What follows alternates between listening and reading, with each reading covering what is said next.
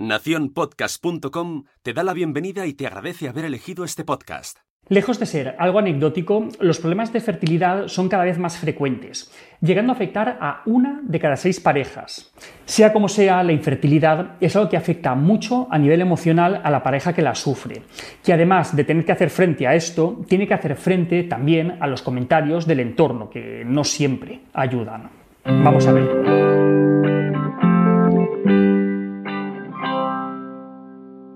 Y es que en el momento en el que una pareja atraviesa la puerta de una clínica de, reproducción asistida, suele llevar ya más de un año intentando tener un hijo sin haberlo conseguido.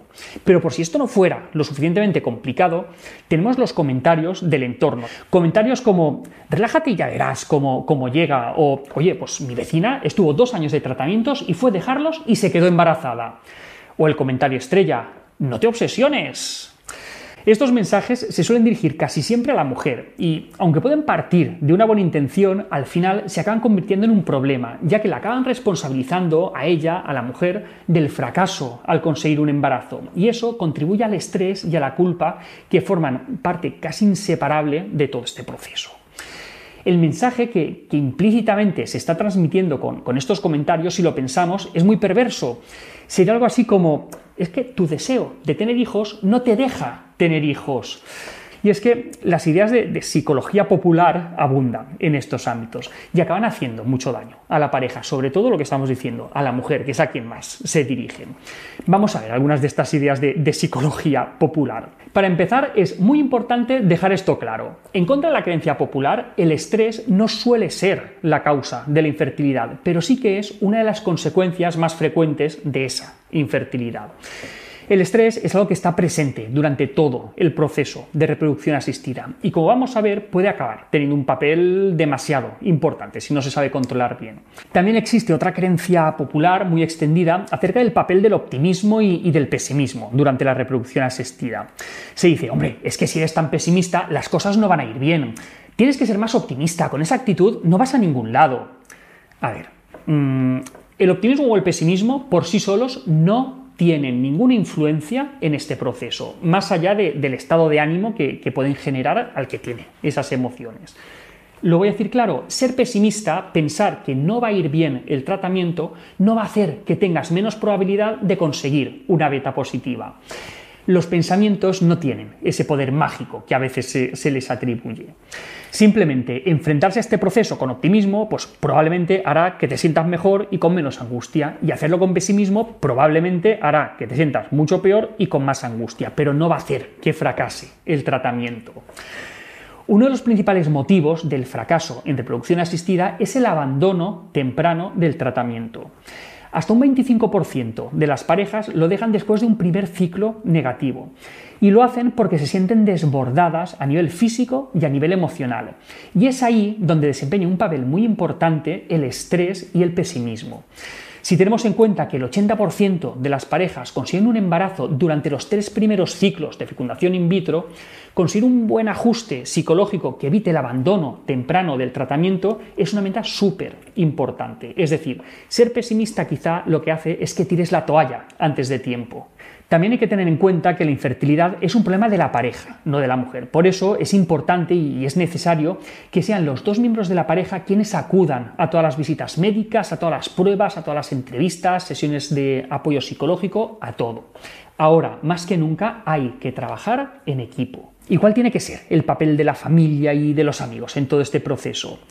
Pues como a veces es difícil llevar todo este proceso de, manera privada, es importante delimitar de una manera muy clara cuál va a ser su papel y tener claro qué es lo que se quiere compartir con ellos y qué es lo que no. Muchas parejas deciden limitar la información que, dan al círculo más cercano y lo hacen para, evitar que les estresen todavía más con, preguntas y, con demandas de información. Pero llevar esto al extremo tampoco es positivo porque el aislamiento tampoco es bueno. Siempre es bueno contar con alguna persona de confianza que pueda dar apoyo y soporte emocional durante, durante todo este proceso. Y hay algunas parejas que, que se preguntan, ¿qué es mejor? ¿Buscar información o dejarse llevar? Pues depende. Hay personas a las que les ayuda mucho recopilar un montón de información, de estadísticas, de testimonios acerca del proceso y, esto pues, ayuda a aumentar la sensación de control y disminuye la incertidumbre. Pero otras personas prefieren pues, dejarse llevar y saber lo menos posible. No hay una opción que sea la mejor, todo va a depender del modo que cada uno tenga de, afrontarlo. Si necesitas buscar información, búscala. Y si necesitas dejarte llevar, déjate llevar. Lo que sí que es importante es acordar con la pareja cuáles van a ser los límites que pongáis al, tratamiento. ¿A cuántos ciclos de, inseminación artificial o, de fecundación in vitro estáis dispuestos a someteros? ¿Cuánto dinero podéis invertir? ¿Cuánto tiempo os podéis dar? Fijar estos techos os va a ayudar a, poder acotar un poco algo que de por sí es poco controlable. En este sentido, también es importante siempre tener un plan, saber cuál va a ser el siguiente paso a dar, tanto si los resultados son positivos como si son negativos. En el sentido de, vale, pues si esto falla, ¿qué hacemos? Mm, ¿Vamos a donación? ¿Adoptamos? ¿Tiramos la toalla? No basta con tener un plan B, también hay que tener un plan C y un plan D.